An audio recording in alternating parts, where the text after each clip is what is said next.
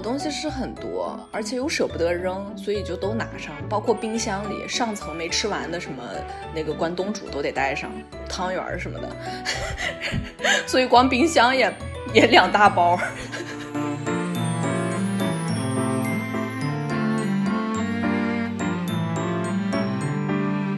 然后搬家公司就说我们可以帮你们搬一些箱子，我们一开始觉得，要不我们还觉得箱子可自己搬就得了。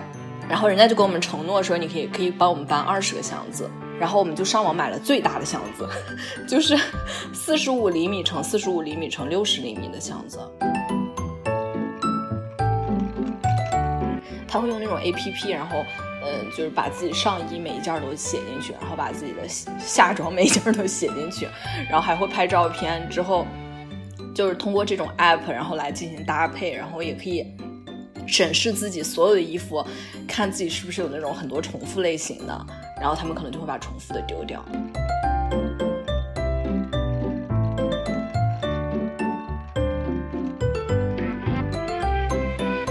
Hello，大家好，欢迎收听本期的三人成虎，我是花青。大家好，我是杂艺，好久不见，好久不见 有差不多两个多月没录节目。本来当时咱们。呃，录的时候好像我还宣布了我毕业这件事儿，以为就开始可以规律的更新，结果没想到 一拖拖 俩月放了假。对，但我觉得这两个月，哎，反正我这边的话工作还是挺忙的，就感觉工作一下子应该说是变忙了。嗯，难道你是因为你升职了？并没有，在职级和薪资上没有任何的变化，但是工作的量上来了。意思你们不是不只是九九六？呃，我们没有六，我们其实早晨可能九点半十点左右，然后晚上的话，之前我觉得比较轻松的阶段就可能是八点差不多了吧，八点多。但是现在有的时候会比较忙，可能到九点十点或者十点之后。这个是时间好长啊。嗯，是的。但是可以双休。对，是可以双休。可是有的时候你会觉得有些工作你想尽量在双休日的时候也稍微做一做，这样下个礼拜稍微轻松一点。哎。就周末也会稍微工作一下，但是觉得不录节目周末好爽呀，起码 有一天不用早起了，就是都可以睡懒觉，会有这种幸福的感觉。可是又觉得好久不录也是不太合适的，我们还是要重新捡起来。啊，对，其实有一些令人感动的听众还还问我们为什么停更了。对对对，是的，令人感动也令人有一些压力。是。对，就是有一个听众还在微博上问咱们是不是出啥事儿了？哦，好吧，对，特别感谢他。其实我们就是，呃，确实比较忙碌。哎，其实我感觉虽然没录节目，但是我好像这几个周末还还挺那个，还还满排的还挺满的。嗯，你这俩月都有啥事儿？主要是你知道毕业这件事儿，他感觉不是一个点点，就是在那个点上你宣布毕业了，然后好像就所有的一切都可以抛诸脑后，就是过往的一切好像都会翻篇儿。其实并不是这样，嗯，就是首先 在你答辩之后，他们会给你提一大堆的意见，嗯，然后你就需要根据这些意见改了自己的论文，然后不是才能交论文嘛？最后，所以就是之前我好像有好长时间都是在改论文，嗯。然后毕业还有一个带来的事情就是，呃，学校的房子不让我住了，然后，然后我就被踢出了学校的房子，所以，对，所以就周末就是开始看房子，嗯，然后学么下一个地点，嗯，对，还还有不是所谓给自己弄了一个毕业旅行，其实就是出去玩了一趟啊，然后，对啊，然后玩之后回来就搬家，嗯。就搬家实在是太麻烦了。嗯，我想想我是啥时候搬的家？对，差不多三个礼拜之前。嗯，开始搬。嗯，就是就是那个周末是叫了搬家公司嘛。嗯。然后之后又上周是装家具，然后这周就是昨天差不多才把自己的箱子都拆完。嗯。就是第三个周末了，已经。你搬了三周啊，这个家。搬是一次性搬，对，搬的话就是你所谓搬这个动作可能只发生了五六个小时，嗯，就就是搬家公司只发生了五六个小时，嗯，但是后来你，呃，拆包的时间就特别长，嗯，而且之前差不多大概也有一个礼拜是在那儿打包，就整个时间就是跨度，你你你我我我说所谓搬家搬了三个三四个礼拜，就是你要让一切又恢复到原来的样子，然后你可以正常的学习工作，嗯可可能就是花了这么长时间吧。嗯主要周中的话，可能也有时候有点别的事儿，也没有一直在拆包儿嗯，或者收拾，也不是说高强度的每天都不停的整理，然后整理三个礼拜。对呀。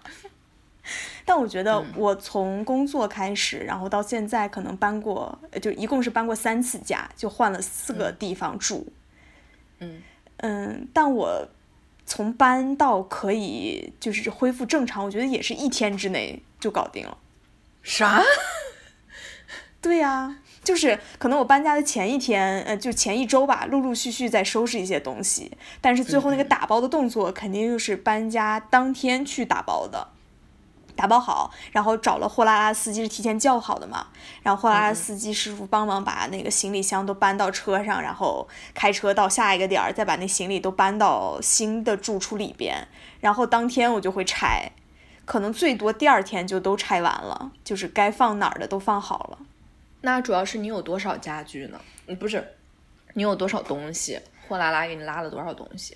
嗯，我当时应该是货拉拉的一个中包车，但中包多大其实我也不是特别有概念。就是我应该是有两个二十八寸的箱子，然后一个二十寸的登机箱，之后还有两个，哎呀，多大的？可能是五十乘五十的那种塑料的箱子。嗯嗯，之后又买了 三个到四个的纸盒子，就是其实网上也可以买纸盒子嘛，嗯就是那种纸盒子，估计也至少有六十乘六十乘个四十，哎呀，这这这个大小我其实也 也不太确定，就毛乎乎的，嗯挺大的，反正那个箱子。对对对，是比较大的箱子。嗯嗯，你看，现在已经有三个箱子，两个塑料箱，再加三到四个纸箱子。在这个之外，可能还有一些，比如说装那个床，嗯，床垫的，然后还有比如说大的厚被子的，可能还有两个那种布袋子，差不多，我觉得差不多是这些东西。哎，那听起来你好像没有什么厨房那种东西。嗯，厨房的东西有，但就是一个炒锅，一个汤锅，对，就这俩锅，然后可能有，嗯，三个碗，两个碗，或者不对，呃，一个大碗，一个小碗，一个盘子，然后，反正这三次搬家，你每次也都把这些碗带呃，上。对对对，嗯包括很多东西，其实我一七年开始工作，我可能一直到了二零年，我才把一七年入职的时候刚买的那个一体纸用完，就是什么那个洗衣液呀，就是那种卷纸啊，纸抽我到现在都没有用完。然后那种小包装的餐巾纸到现在也没有用完，就一七年买你，这是买了多少，还是说你根本就不用？平时用的少都在，我主要是，不是吃住都在公司，回来就睡个觉，所以没啥需要的。对，就是我可能就是纸抽本身用的就比较少，嗯然后那种纸巾用的也很少呀。其实平时也没有什么机会用，就是卷儿纸稍微用一用，对，但是用的也不会特别多。所以其实每一次就很多东西都是从一七年开始就每次都会带着的，包括买了一个宜家的那种小方桌，买了一个那种小的书架子，三层的小书架子可以塞点书啊、本儿啊之类的，这些每次都会带上。然后还有个镜子，有一个移动的镜子，其他其实没有大的家具了。看来你是东西比较多是吧？对我东西是很多，而且又舍不得扔，所以就都拿上，包括冰箱里上层没吃完的什么 那个关东煮都得带上，汤圆儿什么的，那你不所以光冰箱也也两大包。那不应该在搬家之前你就计划好要搬的时候，你就都吃干喝净了吗？就是已经是吃吃的比较那个什么，就是啊啊对，还有一个特殊情况，主要是嗯我之前那个学校的房子，嗯，啊对，这这个又是一个吐槽的点，嗯，就是我们那条街上有一户，不知道是谁煤气给泄漏了，啊，然后根据美国的这个呃相关法律，的这个嗯。相律相关法律法规，嗯。他们就要开始一个长达可能有一年时间的检查轨道的行为，嗯。就是一系列的这个步骤。嗯，在这期间，煤气管道不能开，所以我们本来那四个煤气灶，嗯然后大概就是应该是六月份发生这个事情嗯。的。然后他们就楼里先想了各种办法，就是比如说给你一个电灶，嗯。就是烧电电炉子，然后呃，因为我们那个楼里面好多东西，包括空调还有洗衣机，都是用用 gas，就是用那个煤气的，嗯，所以他们把那些东西都换成了电的，首先，嗯，然后呃，到我走之前那一个礼拜，嗯，就是就是他们发了一个邮件说，本来我们觉得。呃，这个这就是这种情况，按照纽约市的历史来说，最快的解决速度是两个月。嗯，现在两个月过去了，然后我们跟这个公司，就是那个煤气公司的管道公司协商之后，发现至少要一年，所以我们现在准备把我们楼里所有的东西都变成电的。嗯，然后说。在这期间，如果大家离搬走，我们也可以理解，我们会为你们提供这个服务。所以，我我那天搬家的时候，一路上碰到好多邻居，就是问我说：“你是不是因为这事儿要走？”啊，然后，然后还问我要去去哪儿什么之类，问我空出来哪个屋，他们能不能搬进去啊？反正就是，对，就就是其实，所以当时这就是为什么我好多吃的也没有吃掉，嗯，因为我们那个煤气大概有两三个月都没不能用。哦，好吧，情有可原，嗯。对，反正冰箱也搬了大概两两三大包，嗯，就是用那种保保温袋，嗯，哎呀，厨房东西实在太烦了，你知道吗？嗯，就是要把那些什么呃酱油、醋啊什么的那些玻璃瓶儿都得用那个袋子包好，然后因为怕它漏嘛，嗯。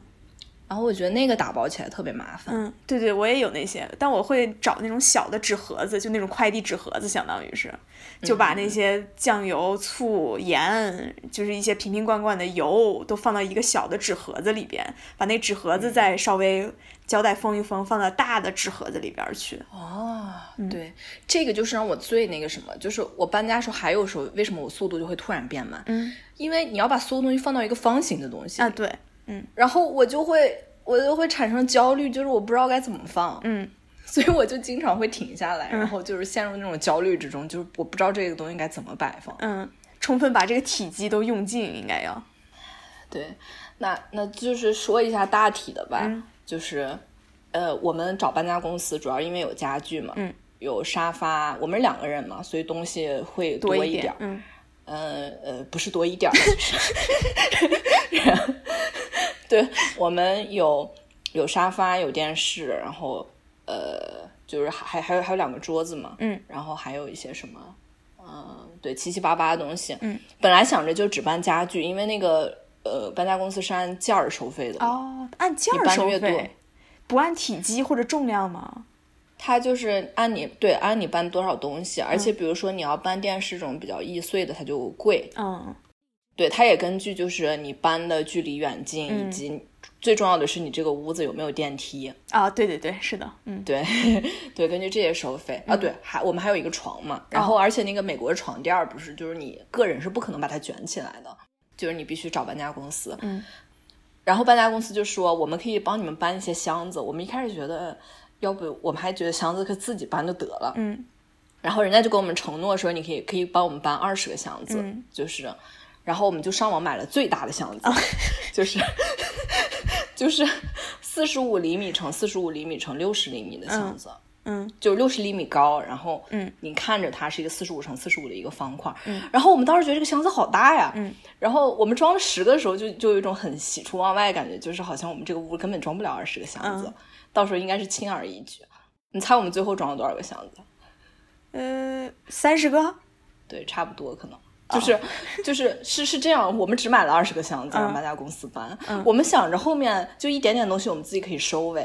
到最后的时候，我们大概自己搬行李箱，我们大概有五五六个行李箱，就是有三个是呃，不是有两个是登机箱，就是二十八寸的那种。登机二十就嗯。对，剩下就是可能有三个是那种二十的箱子，然后还有一个是介于中间的那种二十四。二四。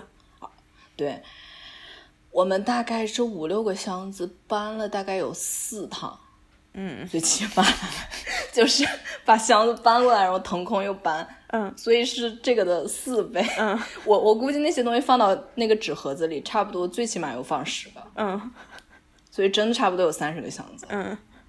就是想想感觉还挺吓人的，就是不知道为什么自己会积攒了这么多，而且关键是我，嗯，我们每一个都是放的都是很满的，没有说是不装了一半然后就不装了的。嗯，可见你生活当中积累了多少东西，都是家当。对，这还是在扔了一部分东西的情况下呀。对，其实按理来说，每一次搬家都是一次断舍离的抉择的过程。嗯，是一个好机会吧？就是平时可能舍不得扔的东西，想想这东西，呃，从我来纽约开始就跟着我，也从来没用过，干脆把它扔了得了。对，你就别说搬家，我们前段时间搬工位都是一搬工位，就那一层，大家其实只在同层调换一下位置。之后那一天，那个垃圾箱里面的东西都特别多，就好多人在搬工位的时候也会收拾一下自己工位的东西，然后顺手就把好多东西就扔了。是的，是的。所以这个断舍离这个事儿还挺重要。你会不会就是比如说阶段性的做这种事情？就一段时间之后，你就审视自己的屋子，然后开始扔一些东西。就一般可能是换季的时候会稍微收拾一下你的衣服。嗯，但我好像也没有扔的习惯。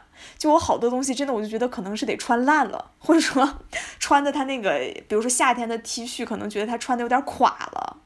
嗯嗯。但我也不会扔，我会把它放在另外一个地方，就相当于是可以在房间里，在室内当一个家居服穿。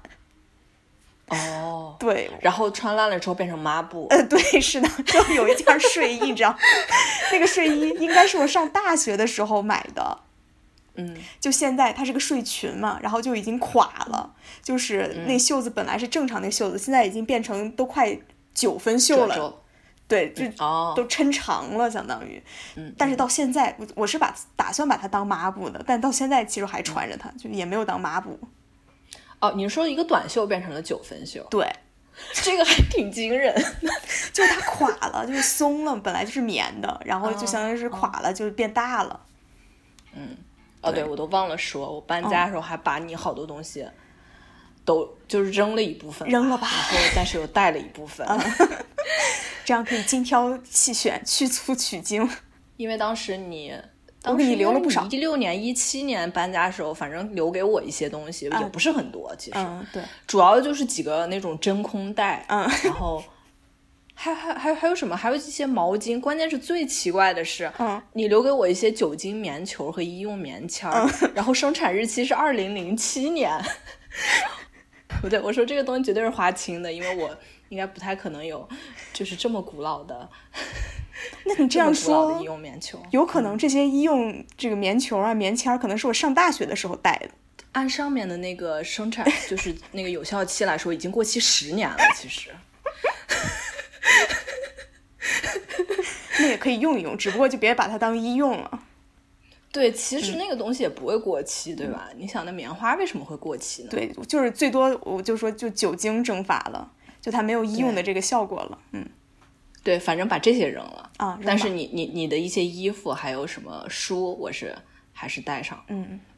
你那时候不留下一本什么自私的基因？虽然我有英，虽然我有英文版，我还是把你的中文版也带上。哦，好的。我心甚慰。嗯。呃，说到哪儿了？断舍离。对，断舍离，断舍离。其实我，其实我每个季度的时候也会就是在自己的衣柜旁边踱步，嗯，然后把一些，就是像像那种比较烂了的衣服，我基本就扔了，嗯，然后。剩下很多觉得自己也不会穿，但是状态还可以，我其实会在那个二手网站上卖掉。嗯，那能不能卖掉是一回事儿了，就是但是我会挂上去卖。嗯，你目前战绩如何？卖了多少？呃，因为你知道，我原来我住那个学校的房子啊，我们家下楼就是那个邮局，嗯，所以我就这东西要挣两块钱我就卖，两美元我就卖，嗯。所以就是这种七七八八的，我我我卖了挺多的，嗯嗯，可能也卖了有十十几件儿，嗯，加上鞋就是衣服和鞋，但是收入比较少，因为大概每一个都是只能挣两到五美元。天，对，那总比放在那儿好，起码还赚点。嗯，我就是每次把这些自己可能大概有两三年没穿过的衣服，以后也不会穿的衣服，放到一个袋子里，然后如果有人买，我就把它拿出来包了卖了。嗯，如果没人买。我就完了，把它捐了，对，或者扔掉。哎，那还挺好。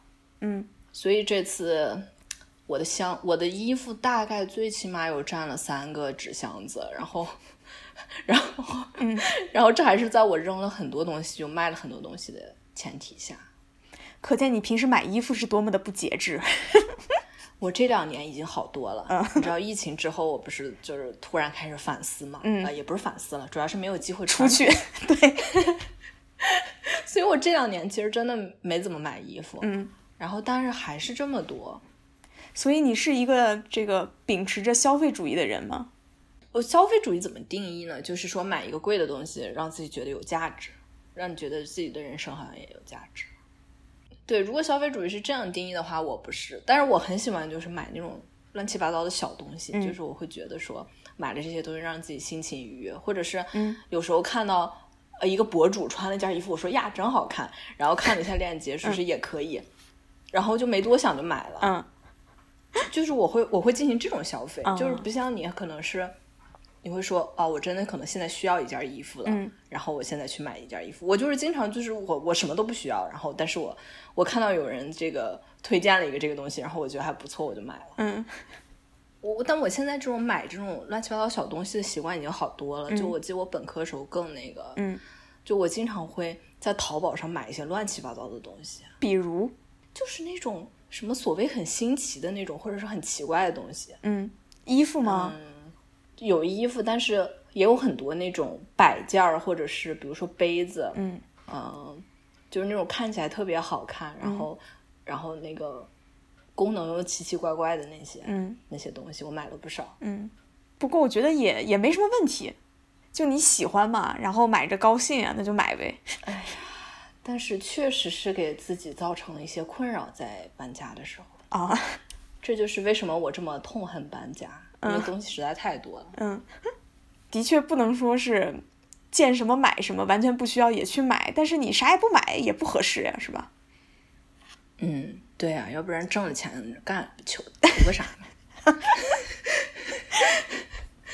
对，虽然虽然还是有些人会秉持着这个嗯所谓极简主义这样的一个一个理念去生活，嗯，是的，我第一次接触到这个词，应该就是看到一个豆瓣小组叫“极简生活”。嗯，我进去之后，我真的就惊呆了，你知道吗？嗯因为里面的那些人就是经常会晒出他们的那个家庭客厅照片，比如说，啊，就是空空荡荡，你知道吗？家徒四壁，嗯对，就是家徒四壁的感觉。然后，然后那些组员在里面会很兴奋的说：“我就喜欢这种家家徒四壁的感觉。嗯然后 就那个家真的就什么都没有。然后，嗯、很我最喜欢看的帖子在里面，嗯就是看他们的那个怎么收纳衣柜，嗯因为他们的衣柜基本上就是就只有很少的衣服，嗯嗯，比如说刚刚咱俩看了一个帖子，就是那个组员说自己一共只有二十三件衣服，嗯他那个好像还是包括鞋，就一共只有二十三个物件儿。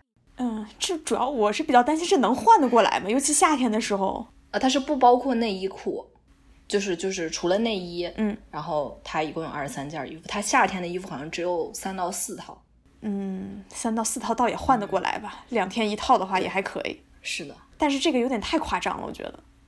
我自己就是一个就还行，我买衣服也不比较多，极简。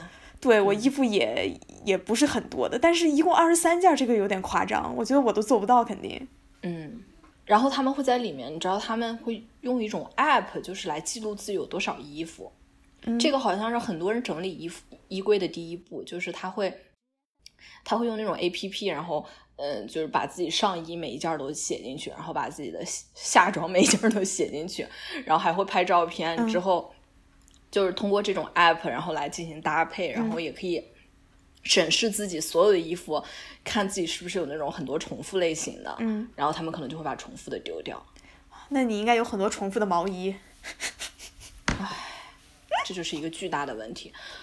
我的毛衣是如此的多，但是现在我几乎又不穿，因为因为冬天的时候室内太热了。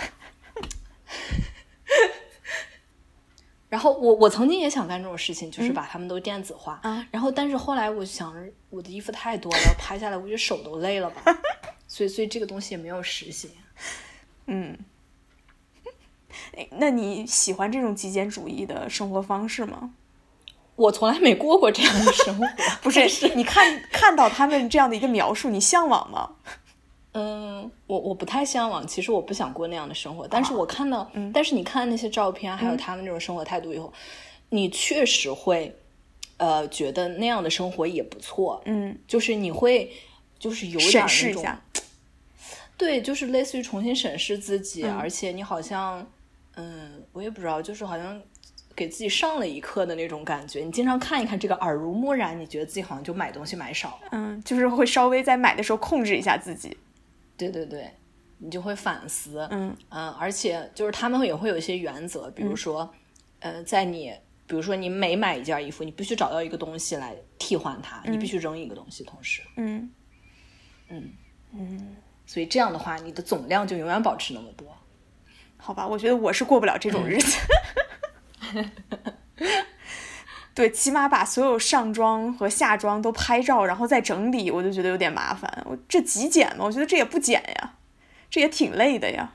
我觉得这个是好多，嗯就是那种，呃，他们极简主义第一步就是准备开始啊，收纳自己衣柜时候的第一步。就是相当于先要明确自己的现状是怎样的，对对对，是的，然后再去开始去扔东西。采取下一步的行动。是的，好吧，所以对于极简主义来说，就是收纳是一个很关键的一个一个点嘛，算是。我觉得应该不太重要吧，因为对他们来说没啥可收纳的。就是你看他们那个拍的那个衣柜，嗯就里面就是什么三件衣服，经常就是挂在那个杆儿上。嗯就我的衣柜不是都是爆炸吗？嗯就是你知道我的衣柜，就每次那个衣服就从外里面就流出来了。所以我需要很多别的箱子来把它装起来。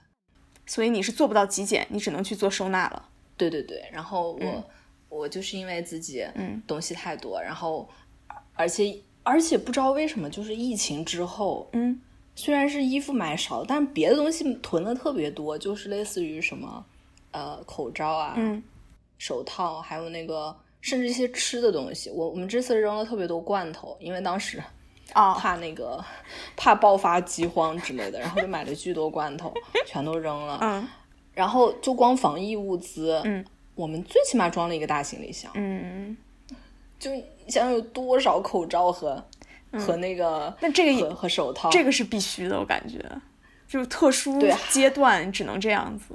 对，还有巨多那种就是消毒湿巾，嗯嗯，嗯这个是必要的。嗯嗯，然后以前就这些东西不是都在家里堆的很乱嘛，嗯。然后所以这次搬家之后，就是想着自己要重新做人，嗯，要要重新开始的机会。嗯 对，过上一种井井有条的生活，嗯。所以就开始我开始疯狂在网上看一些收纳视频，嗯。就是看那些呃那些主妇们如何利用自己的这个巧思，嗯。能够把很多东西就是呃收纳的井井有条。嗯然后看的时候就觉得还还就是自己就产生一种向往，就是自己想成为一个收纳大师，啊，这样子，那你其实还是喜欢这种井井有条的生活。因为看着特别爽。嗯。就是嗯，虽然我不是处女座，嗯你是，啊但是我，但是我也很喜欢看那种，就是你知道，我才发现一个问题，嗯。就是他们说，就是我以前也是买收纳盒的，嗯但是我就很奇怪，为什么我用的收纳盒仍然看起来那么乱？嗯然后收纳大师就会跟你说，啊最重要的是收纳盒也要保持一致，啊而且颜色要一样。嗯 就是你不能说你今天买了一个大收纳盒蓝的，嗯明天买了一个小收纳盒红的，然后你虽然看起来你是收纳了，但是最后你看起来仍然是乱七八糟。嗯所以那些视频里，他们全部都统一用的那种白色的，一样一模一样大小的盒子，啊 然后然后把自己东西都装进去，嗯嗯，就就感觉就感觉非常整齐。嗯但是有的时候确实觉得他们可能是有点过度，就是、嗯就是一个抽屉拉开，大概里面有二十个盒子，然后你要拿任何东西，你可能都要打开一个盒子才能拿到。嗯，那盒子外面要贴标签吗？要不我怎么知道哪个放在哪盒里了？是的，他们都会贴标签，所以我看了这个以后。这就是我觉得最奇怪的地方，嗯就我觉得我做不到收纳，但是我现在买了个标签机，没事儿，这嗯，不用于收纳，也可以用于其他的地方。对，但是最后可能就变成这个东西会变成一个多余的东西在家里，嗯嗯，然后他们嗯他们有很多小技巧，特别有意思。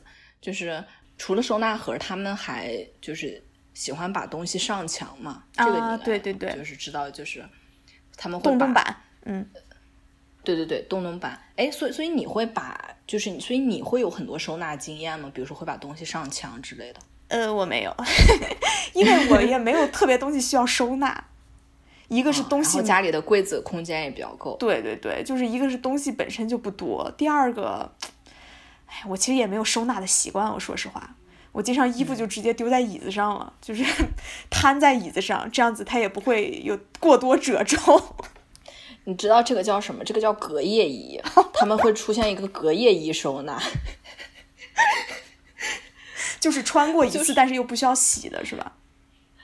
就是那种，你知道，就是家里老会有一个小山，就是衣服山，就是会一般会堆在椅子上，然后睡觉的时候，就是你要坐那个凳子的时候，把那个衣衣服衫又挪到床上之类的，就那那堆东西。哦，我那堆就那个椅子就专门用来放衣服的，不会把它挪开。我以前也是有那么一个椅子，然后因为搬家了，然后椅子比较紧缺，所以现在就出现了那个山。嗯，对他们一般会搞一个架子，好像。是，就是我有看到，就是洞洞板，我知道嘛，因为我也看一些这个家具收纳 这样的一些 图文或者是笔记，对对对，就是那个洞洞板看起来用处是还蛮多的，但唉，对我现在来说，我没有那么多东西，我也不需要上墙，所以我也不需要那洞洞板，嗯，然后对上墙这是一个很重要，因为相当于你在纵向空间上，你就可以利用一下进行收纳，嗯，然后他们还。呃，特别推荐一个东西叫伸缩杆儿。嗯，就我以前不知道这个东西啊，就这个东西就是类似于，嗯呃，对，可能没用过的话你就不知道，反正它长度可以调节。嗯，然后它也不需要粘，就不需要粘或者打孔。嗯，你就是这样把它调到一个合适长度，然后它一般就可以撑在一个柜子的里边。哦哦，你这样说好像应该可以想象。对对对，它里面有个小弹簧，然后它是向外的那种弹簧。嗯。然后，所以你它就，然后它两边就是那种橡胶垫儿，就是所以摩擦力很大，它就可以撑在一个墙上。嗯，他们会把这个东西放在很多地方，包括它可以用来做，比如说那个抽屉的一些组，就是隔断。嗯，比如说你有一个很大的抽屉，嗯，然后你又不想买那些收纳盒，你想把它分成两部分，它中间就放两个伸缩杆儿。哦，杆儿就可以作为隔断吗？可是底下是空的呀。对，是，但是其实你你的东西总是有一定高度的嘛，所以还是可以隔一下的。哦，哎，伸缩杆作为收纳的一个工具，我倒是第一次听说。对，其实就网上有特别多伸缩杆的妙用，包括他们会把它撑到，比如说厨房的那种角落里，上面就可以挂个毛巾啊什么的。对我，我能想象到浴室一个伸缩杆，然后那个浴帘挂上去。啊，对对对对，其实 其实大部分就是本来伸缩杆是用在那个地方的。嗯。然后他们还会就是，你知道那个水池下面的那个柜子，一般来说结构会比较坎坷崎岖。是，他们会把那个伸缩杆架在那个上面。嗯。然后有时候他们会架两个，然后就可以放一些那种盒子在那个伸缩杆上。哦，就是伸缩杆挂上去了，相当于就嵌。对对对，那个盒能嵌到伸缩杆那个中间儿。是的，是的，嗯，它挂两个，然后就相当于给它一个支撑。嗯，还有就是，比如说你那个不是有那个管子嘛，然后你就把那个杆儿挂上去，因为上面的空间也反正本来是浪费的。嗯，然后你可以挂一些那种就是喷东西的那种，就喷消毒啊，哎，不不是消毒用的。对，你知道就是有时候就是对，比如说清理厨房或者是卫生间，你会有很多那种需要喷的那种东西。然后它放在地上的话，也反正占个地方，嗯，他就把那个嘴儿挂到那个杆儿上，就相当于悬空，就是那个悬挂在那儿了。是的，是的，嗯。然后，对，这就是理论和现实的差距。我买了伸缩杆之后，发现那个瓶子太重了，如果挂上的话，伸缩杆会往下掉。所以我现在不得不又买了一个贴的东西，把伸缩杆撑住。是，所以，所以伸缩杆这个东西，你可以大家可以去搜一下，就是淘宝上应该有很多，嗯。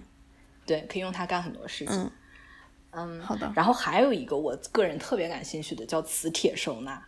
这是什么？就是利用磁铁。嗯，因为其实一般磁铁存在的地方就是厨房比较多。嗯，电冰箱上面大家一般会放一些冰箱贴。嗯，就是，但是你其实可以创造这样的空间。嗯，因为现在其实有卖那种磁贴，你可以贴一个板子在上面。有些比较夸张的人啊，我觉得比较夸张。嗯，就是。贴了一个磁条，然后他把刀都弄上去。就比如说你厨房有五把刀，然后那个五把刀就悬在那个磁条上。哦，我觉得这个有点吓人。对呀，这不怕掉下来吗？万一突然磁铁真的失灵了？呃，这个倒不会，那除非就是地球磁场也。对呀，对呀。就是，我看着是有点害怕，嗯因为那个刀刀刃儿相当于冲外嘛。。对，然后还还有就是你在网上可以看到一些视频，他们呃，比如说在那个柜子下面贴了一堆磁铁，嗯然后你的都很多厨房因为有很多那种铁盒子还是什么的，你可以吸上去，嗯，相当于它就悬空了那个嗯。东西，而且就磁铁会给你一种非常美好的使用体验，嗯。就是。因为就比如说，大家如果用那个苹果的一些东西，就是苹果特别喜欢用磁铁，嗯。嗯，比如说苹果那个耳机啊，嗯或者是它的电脑什么的，它它里面会有一些磁铁，所以在你把这个东西合上或者打开的时候，你会有一种嗯，就那种体验感，感觉，嗯。对，就有一种很爽的感觉。然后，然后所以呢，我就也兴致勃勃的买了一些这种嗯。粘贴的这种磁铁，然后发现吸力太小了。嗯对，还还有对磁铁还有个妙用，就是你知道那个手机充电线不是经常会乱乱丢吗？嗯。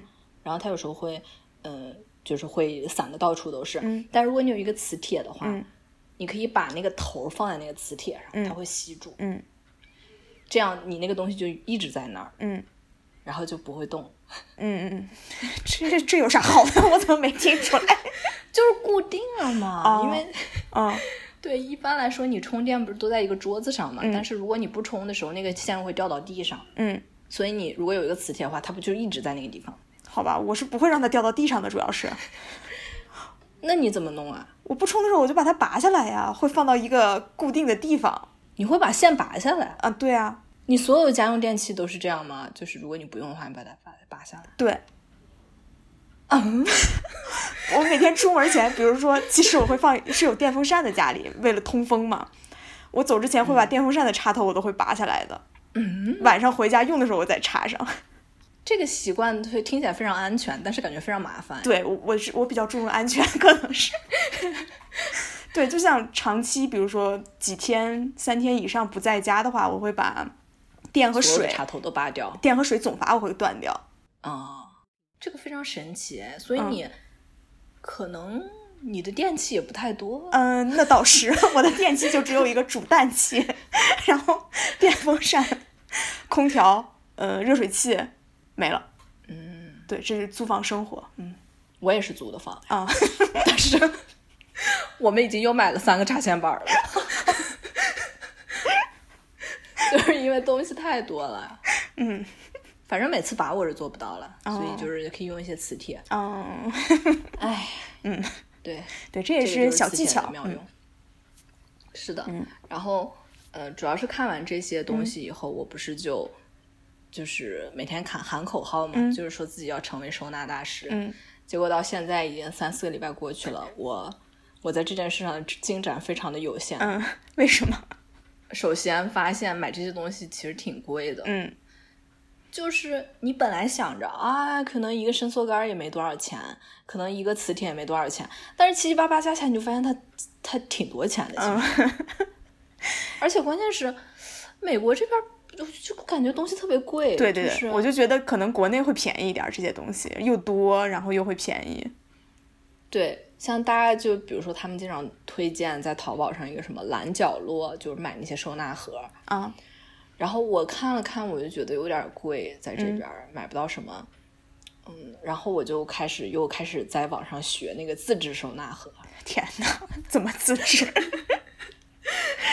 就是你可以用、嗯呃牛皮纸袋儿，或者是那种纸的购物袋。呃，对，因为有时候你会收纳很多袋子，你知道吗？莫名啊对对对其妙的。对，这袋子我也有好多呢。嗯 对，他们在网上首先会教你，如果你收纳了，比如说一百个塑料袋儿，嗯你怎么把它卷起来，然后你就可以把它放到一个桶里，你每次抽的时候啊就会嗯像纸巾那样，你自然带出下一张，他会教你这个。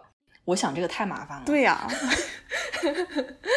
然后他会他会告诉你纸袋子，你可以把就是上面那个把手剪掉，嗯然后再怎么粘一粘，窝一窝，嗯然后它就会变成一个盒子嘛，啊，敞口的那种。嗯然后你就可以在里面放东西。其实我我最近几天就做了好几个，嗯就所有的纸盒子都没法儿，呃，纸袋都没法儿逃脱我的魔掌。嗯 但是，然后我突然意识到一个事儿，就是为什么抽屉里需要这些收纳盒，嗯就是这样你在开抽屉的时候东西不会倒，嗯就不会滚动，或者是它，而且你就可以收纳一些，你就可以让它站住。嗯嗯，我觉得这个倒是还比较好，因为像我以前可能如果是一个抽屉里东西太多，你在开抽屉那一刹那，有一些东西就会移位嘛，嗯就是会 移到别的地方去，所以你就会需要你不停的重复收纳。其实有时候你放一个盒子在那儿，你就不需要重复做这件事。嗯，就让它站住了，相当于是。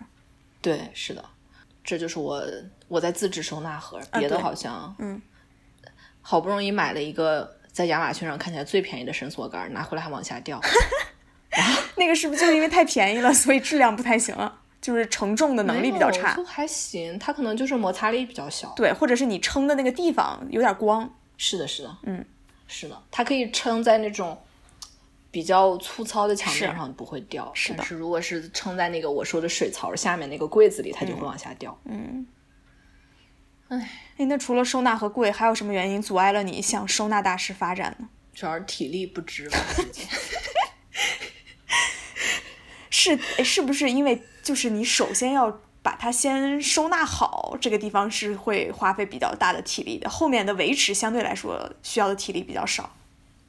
对，其实就是你看那些收纳视频，那些收纳师会跟你说，嗯，最重要的就是不要复乱。嗯嗯嗯，就是你要想一个办法，让你这个东西收拾完以后它不会变乱了。对就以后嗯。你刚才讲那个收收纳衣服的时候，就在想，比如说我抽出一件衣服或者拿一件东西的时候，会不会把其他弄乱？嗯我看了很多这样的视频。哦我告诉你，嗯首先收纳师会把那个衣服都叠成方块的形状，嗯就是他会在网上教你如何把牛仔裤叠成一个方块的形状。嗯而且你知道，你你如果普通那样叠的话，嗯那个牛仔裤拿出来，它不是好几层吗？有时候你可能会带上旁边的，嗯然后它拿出来以后，它不就是会那其样？然后他们会嗯把。他会把那个牛仔裤的裤脚塞到那个裤腰里面，所以嗯它就是相当于是一个闭环。嗯 突然用了一个互联网词汇，它就是一个呃，它就是一个封闭的一个方块儿，嗯。而且最重要的是，他说你说的这种情况，你不能上下叠，嗯你要把它放在一个盒子里，左右这样排成一排，就像书一样，嗯，这样你抽出一个的时候，其实旁边会不会影响嗯而且你比较、比较容易一目了然的看到所有的东西嘛，嗯。哎，你这样说，我怎么记得我看一些收纳衣服的一些就是教学视频，是说把它卷成那个圆柱形，也有人这样干，对，卷成桶状。可是我觉得卷成桶状，我再落到那个盒里边，那我上面压着下边，那我拿起来多不方便呀？还是说它其实可以一排一排单独拿？我也看到有人在网上说自己请了一个收纳师，然后收完以后就全是卷儿。嗯，我觉得我自己不太喜欢那样的方式，因为我觉得卷儿，你首先不容易看到那个东西是啥，嗯，再一个你拿的时候其实还是存在这个，就是你说的拿、嗯拿下面的时候是会不会大家都塌了或者怎么的。但你这样说，我突然想到，好像收纳师也是一个职业，似乎还有什么年薪百万收纳师这种。我觉得这个好像是就是最近五年之内兴起的一个职业。其实咱们嗯上大学那会儿，我觉得都没有这个东西，而且好像是因为有一个日本人，嗯，特别有名，可你应该听过，他出了一本书叫《怦然心动的整理法》，我甚至还下载过那本书的 PDF，准备开始阅读。那你开始阅读了吗？我没有开始阅读，但是我我听另外一个博客，嗯，就是《世界莫名其妙物语》，然后他们就讲那本书，以及那个日本人后来不是到处给人搞收纳吗？啊 然后他已经进入到一种有点神神叨叨的境界，就是首先他那个怦然心动整理法的意思是说，你要打开你的衣柜，然后把你用手去触摸每一件衣服，天哪然后如果这件衣服不能让你怦然心动的话，你就要把它扔掉。然后说这个这个人后来就是他在书里这样写啊，我觉得还挺挺有用的。其实我当时也就试图摸每一件衣服，然后如果觉得不太好的话，我就准备把它扔掉。嗯，但是后来就经常舍不得啥的，你就永远是跟自己的内心在做斗争。嗯，房间的这个整洁与否，其实和你的内心秩序似乎也有一定的关系。嗯嗯，这个之后再说啊。哦就是然后这个人不是经常跑到别人家里去给别人这搞收纳吗？嗯他好像后来就是什么，大家坐在一起以后，先要先要就是类似于一种祈祷仪式，就是要感恩什么上天对自己的，然后要反思，就类似于那种冥想一样，啊反思自己的生活。嗯然后，然后大家再把每一件衣服都拿出来，然后如果说你摸摸到它怦然心动，就把它留下来；如果摸到它想把它扔掉的话，就要对它说一声谢谢你。我觉得这个就特别日本人。嗯嗯，就是有点有点像玄学的方向发展。嗯，是这个收纳这个、对，但是其实现在国内兴兴起了好多收纳师，就是你可以雇人，嗯然后他去家里帮你叠衣服，然后而且人家会搞得比较整齐，最后就你也不太会就是又变乱。意思说是一次性的挺高，你可以定期找人来，哦但是我在网上看到的那种视频，就是你一次。比如说花几千块钱，人家会带自己的收纳盒，还有他会带四到五个人，是一个 team，好家伙，一个团队。然后来了之后，把你所有的衣服他都拿出来，然后重新按照他的方式给你啊，就相当于给你做一次规划，然后并且帮你完成第一次的这个整理，后续你只要保持住就可以了，是的，是的。好吧？然后，就其实你想一想这件事，确实收纳是需一个需要学习的事情。嗯然后我说，为什么我体力不支呢？嗯就是，就是我觉得这事儿最麻烦、最难的地方，就是在于你想把它一步到位做好。嗯。就是你想像那些收纳大师一样，嗯。就把你的衣服都叠的巨好，叠成方块块然后，然后就是规划的，就是让你下一次，嗯。嗯，做这些事情的时候无比方便，而且又不会把它弄乱。但其实这件事特别难一次性做到。嗯。就是在我把所有东西从箱子里拿出来的时候，其实我只是想把它先放在那儿，然后就就已经就已经很累了。然后你还要如果去思考怎么样把它弄好的话，其实就是你不可能在这一步就追追求完美。嗯就虽然你想象的想象中好像搬家是一个很不错的时机，嗯能够让你重新开始收纳，但其实一步到位，我觉得不太可能。嗯所以我就现在准备，呃，先把东西拿出来放到该有的地方，嗯之后之后再开始慢慢的整理。是，这也是一个循序渐进的过程。而且有的时候我会觉得收拾一次东西，好像就像你刚才说的，是对你目前状态的一个调整。我会有这种感觉，就有的时候，比如说你扫扫地啊、然后把东西重新摆一摆、擦一擦呀、你又会觉得嗯，可以重新开始了，会有这种感觉屋不。扫，何以扫天下？对，扫天下者，何必扫一屋？看怎有么说了道理。嗯，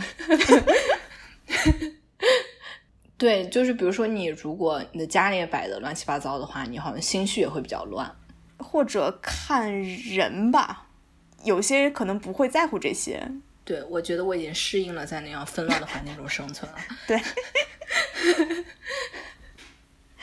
也是对自己的一种嗯修行。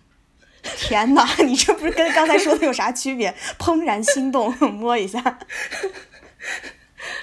对，所以你之后也会想着开始收纳吗？或者是说，你也没有太多东西需要收纳？我其实可能不会刻意的去收纳，只是说把东西归归整齐，然后方便下一次拿。我觉得这个很重要。